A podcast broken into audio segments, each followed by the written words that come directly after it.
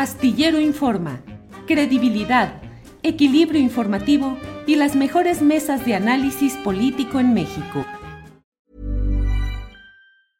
It's that time of the year. Your vacation is coming up. You can already hear the beach waves, feel the warm breeze, relax and think about work. You really, really want it all to work out while you're away. Monday.com gives you and the team that peace of mind. When all work is on one platform and everyone's in sync, things just flow wherever you are. Tap the banner to go to Monday.com. Hey, it's Ryan Reynolds, and I'm here with Keith, co star of my upcoming film, If, only in theaters, May 17th. Do you want to tell people the big news? All right, I'll do it. Sign up now and you'll get unlimited for $15 a month in six months of Paramount Plus Essential Plan on us. Mintmobile.com slash switch. Upfront payment of $45 equivalent to $15 per month. Unlimited over 40 gigabytes per month. Face lower speeds. Videos at 480p. Active Mint customers by 531.24 get six months of Paramount Plus Essential Plan. Auto renews after six months. Offer ends May 31st, 2024. Separate Paramount Plus registration required. Terms and conditions apply if rated PG. Astillero Informa.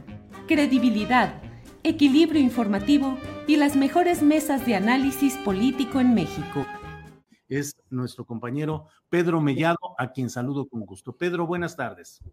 Julio, muy buenas tardes. Me da mucho gusto estar con tu auditorio y estoy a tus órdenes. Gracias, Pedro. Pues ahora otro escenario. Yo no sé si me equivoco, tú eres el experto en la política de Jalisco, pero amores, desamores, pleitos y reconciliaciones. Pero lo que ayer dijo el gobernador Alfaro respecto a Raúl Padilla, creo que es la descalificación más seca y más directa que ha hecho eh, Enrique Alfaro respecto a Raúl Padilla. ¿Cómo ves todo este panorama, Pedro? En el 2010 ya Enrique, Alfaro había hecho un deslinde con respecto a Padilla. Hay que recordar que en el 2010 Enrique Alfaro llegó a la alcaldía de Tlajomulco, su primer cargo importante, postulado por una coalición donde estaba el PRD. Cuando ya iba a integrar su gabinete, Enrique Alfaro eh, hizo un pronunciamiento muy fuerte contra Raúl Padilla, acusándolo más o menos de lo mismo de lo que lo acusa ahora de manipular, de querer imponer su voluntad y, de querer manejar el ayuntamiento de Tlajomulco. Y anunció entonces en el 2010 Enrique que Tlajomulco era un territorio libre del cacicazgo de Raúl Padilla.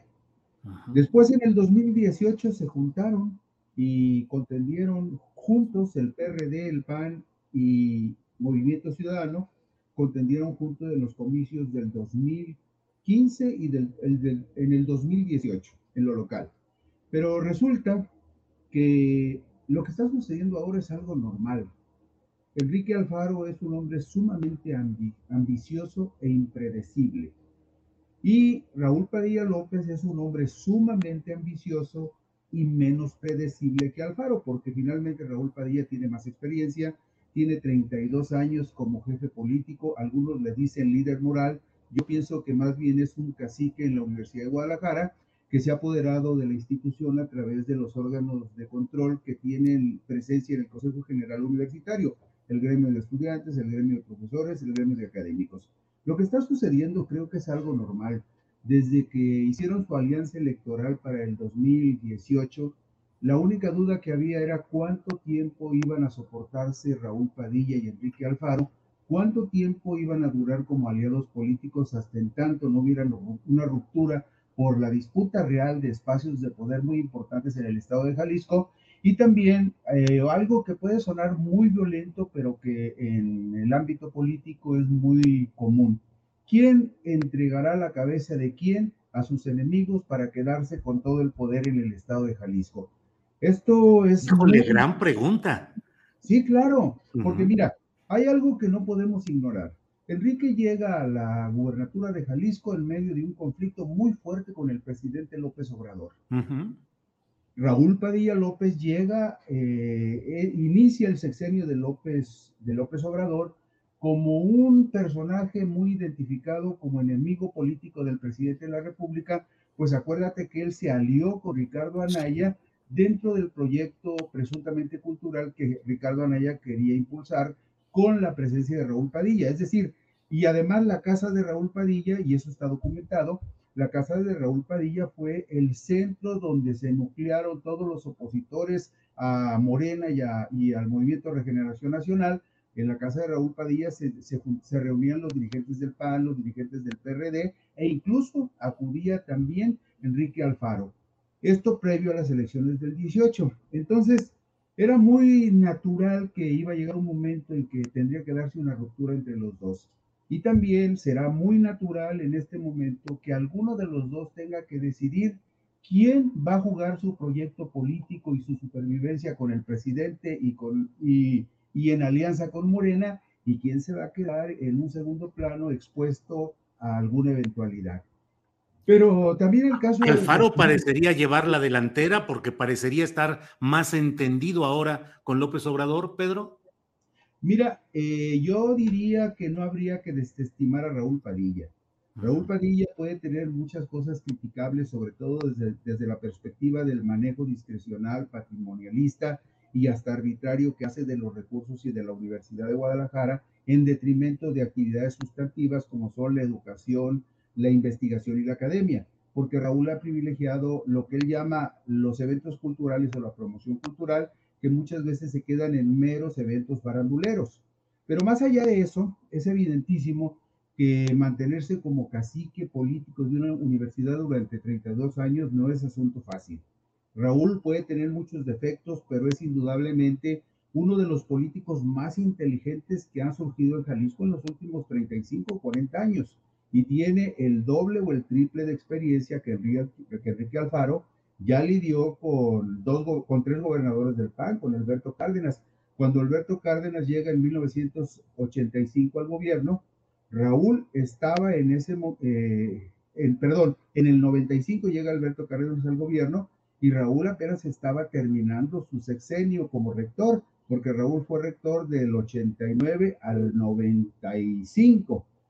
Pero se enfrentó a Alberto Cárdenas, se enfrentó a Francisco Ramírez Acuña, se enfrentó a Emilio González Márquez, llevó una relación muy ríspida en algún momento con Jorge Aristóteles Sandoval, pero Raúl ha resistido por lo menos a cuatro gobernadores y este sería el quinto gobernador con el que estaría enfrentado. Entonces no habría que desestimar a pesar de eso quién pudiera en el momento clave lograr una mejor alianza con el gobierno federal o con el presidente de la República para tener preeminencia como poder casi absoluto en Jalisco. Pero eh, este asunto que estamos analizando de este conflicto entre el grupo hegemónico de la Universidad de Guadalajara que encabeza Raúl Padilla y el gobierno del estado que encabeza Enrique Alfaro, pareciera estar focalizado nada más en 140 millones de pesos. Enrique Alfaro decidió reorientar de un proyecto que Raúl tiene muy identificado en el Centro Cultural Universitario, un museo de ciencias ambientales para el cual estaban etiquetados como recursos extraordinarios 140 millones de pesos que iba a aportar el gobierno del estado. Alfaro decide reorientarlos hacia el Hospital Civil de Tonalá, un hospital que está en construcción. Pareciera que ese es el centro del conflicto y sin embargo creo que no. Creo que en el fondo hay intereses de poder mucho más determinantes por una razón, porque algunos de los últimos movimientos que se dieron en esta relación de Alfaro con el grupo hegemónico de la Universidad de Guadalajara y que muy poca gente ha recapitulado sobre ellos, por ejemplo, es lo que sucedió y se informó el viernes 3 de septiembre pasado, porque resulta que el Consejo de la Judicatura del Estado de Jalisco, que es el que se supone que impone la disciplina y, el que cambia o mueve los jueces en el Estado de Jalisco, el Consejo de la Judicatura decidió remover de sus cargos en la zona metropolitana a 15 jueces que están identificados con Raúl Padilla y con su grupo político. Ah. O sea, le quitó todo el andamiaje jurídico que Raúl Padilla tenía en la zona metropolitana con los jueces que le eran de alguna manera afines o leales para poner jueces afines o leales a Movimiento Ciudadano y al Partido Acción Nacional. Eso sucedió el viernes 3 de septiembre,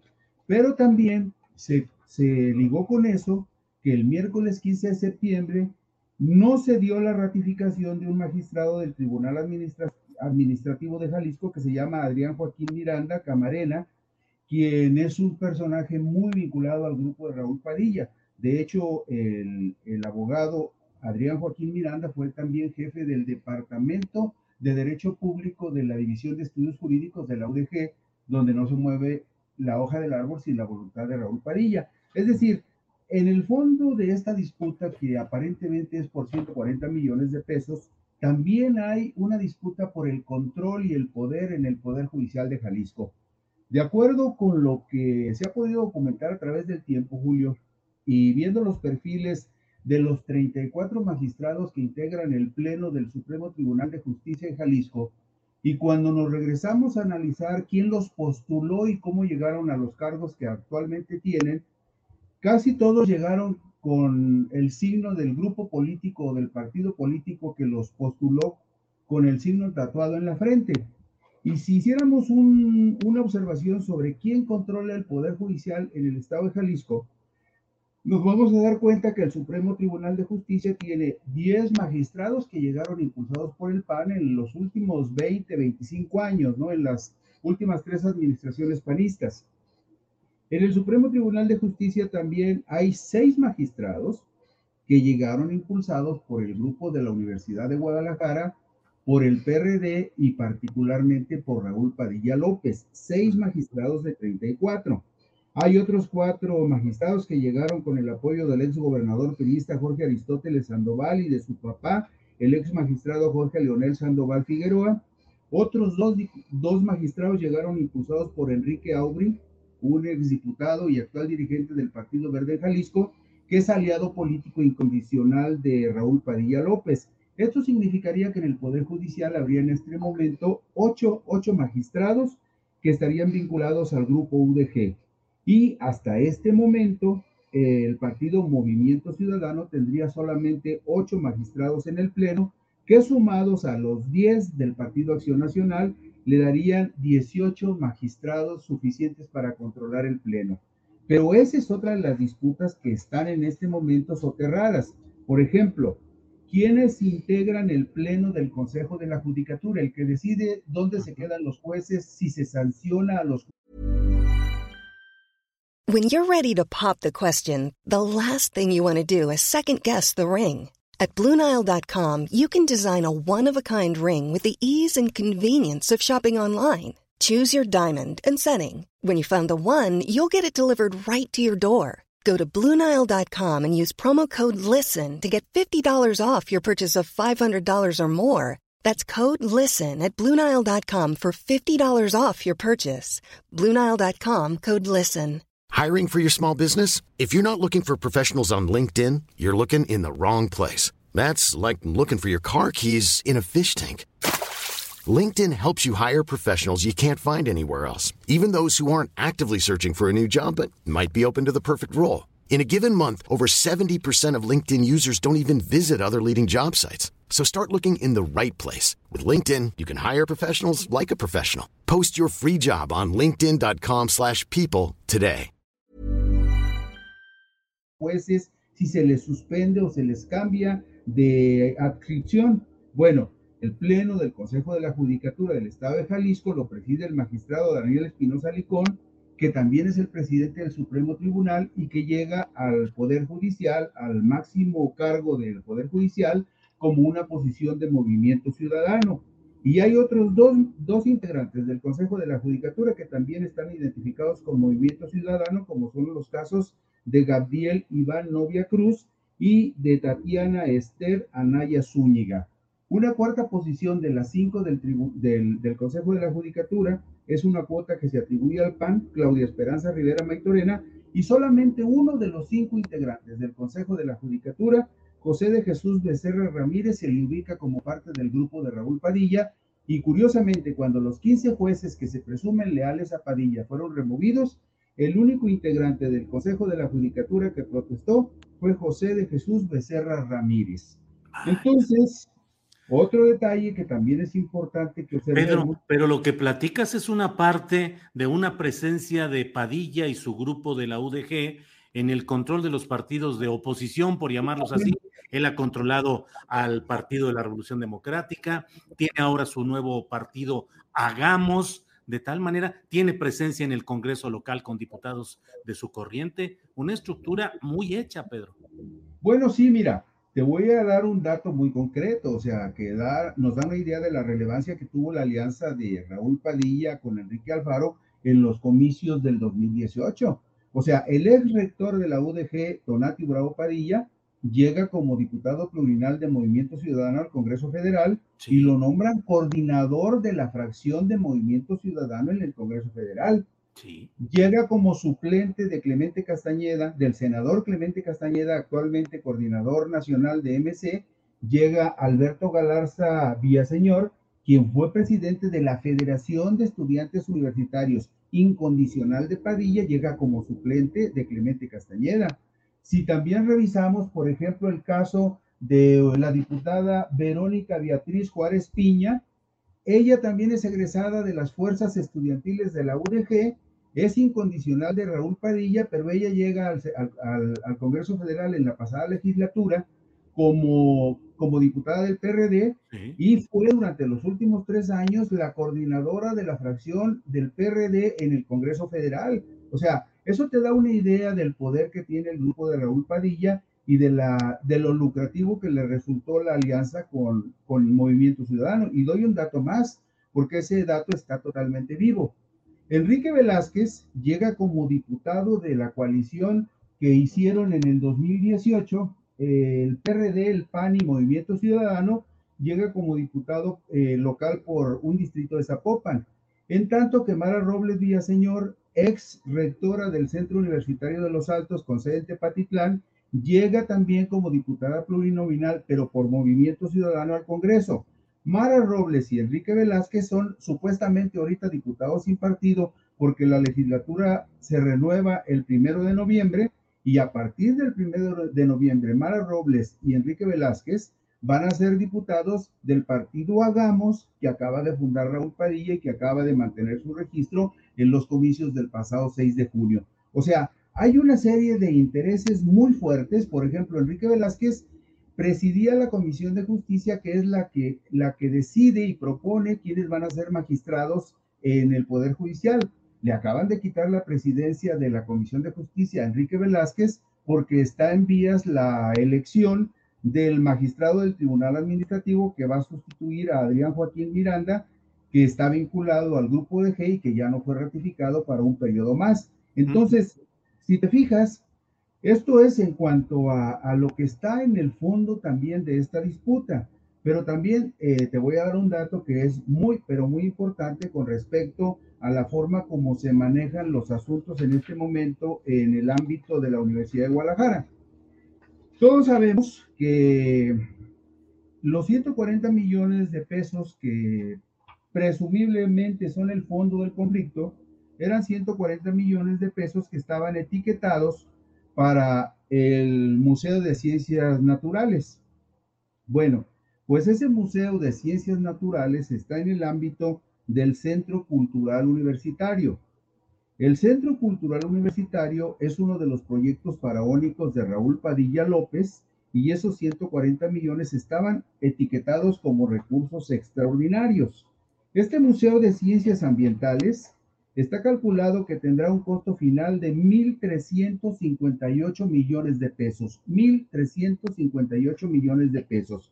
Y en general se, se han invertido hasta la fecha en el Centro Cultural Universitario, eh, de acuerdo con una estimación que en su momento hizo la, la publicación Reporte Índigo, está calculado que en el Centro Cultural Universitario se han invertido hasta la fecha más de 4.856 millones de pesos.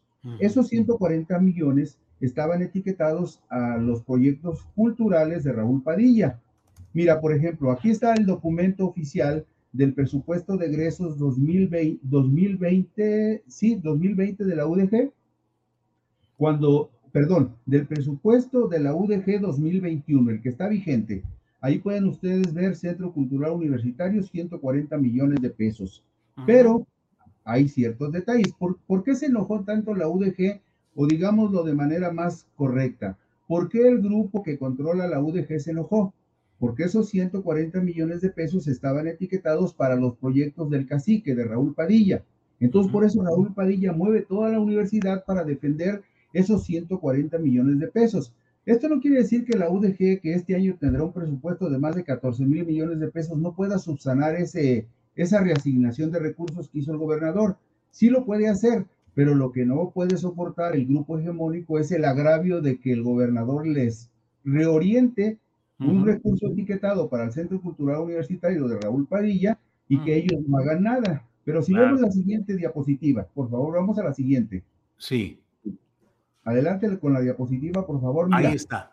Estas son las 16 empresas para universitarias que maneja Raúl Padilla López en la UDG como presidente del corporativo de empresas universitarias. Si tú te fijas, son 16 empresas, entre ellas está el Club Deportivo, una desarrolladora de software, una empresa de servicios universitarios, una estación gourmet, por supuesto la Feria Internacional del Libro, el Hotel Villa Montecarlo, el Hotel Villa Primavera, la inmobiliaria universitaria, que es la que está construyendo todo el complejo al que nos referíamos hace un momento, que se está realizando en el Centro Cultural Universitario, que es un complejo Julio Astillero que contempla lo siguiente.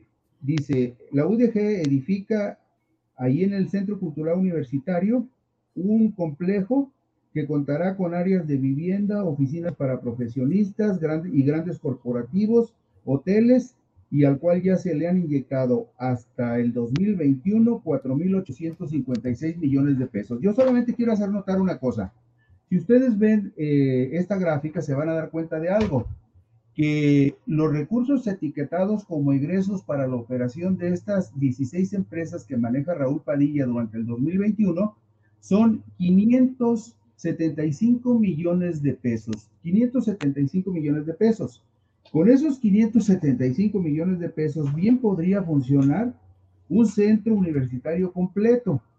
¿Y por qué hablo de un centro universitario completo? Porque resulta que desde el 2010 hasta la fecha, y, eso cualquiera lo puede checar porque es, información pública que está documentada abiertamente, eh, desde el 2010 hasta la fecha, en los últimos 12 años, la Universidad de Guadalajara ha rechazado al 60% de los aspirantes que pretenden cursar una carrera universitaria en esa institución porque no hay cupo. Incluso en el calendario 2021, 2021B, que acaba de darse a conocer, apenas admitió en la carrera en, licenciaturas al 34.53%. La pregunta que muchos nos planteamos es ¿Cómo es posible que la universidad destine más de 500 millones para un corporativo de empresas universitarias y todos los años rechace más del 60% de los estudiantes que aspiran a una licenciatura porque no hay cupo. Claro, claro, no, no, no, pues es, es una de las muchas eh, preguntas que hay.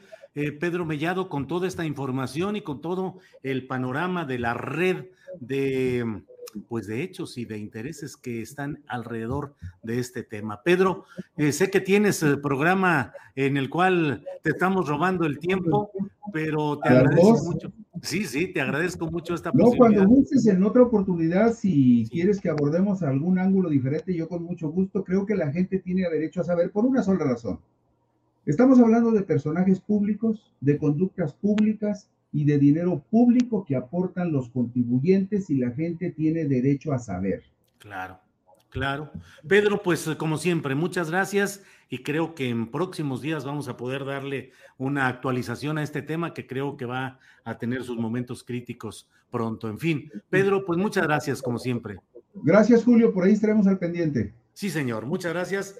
Para que te enteres del próximo noticiero, suscríbete y dale follow en Apple Spotify, Amazon Music, Google o donde sea que escuches podcast. Te invitamos a visitar nuestra página julioastillero.com. Para que te enteres del próximo noticiero, suscríbete y dale follow en Apple, Spotify, Amazon Music, Google o donde sea que escuches podcast. Te invitamos a visitar nuestra página julioastillero.com.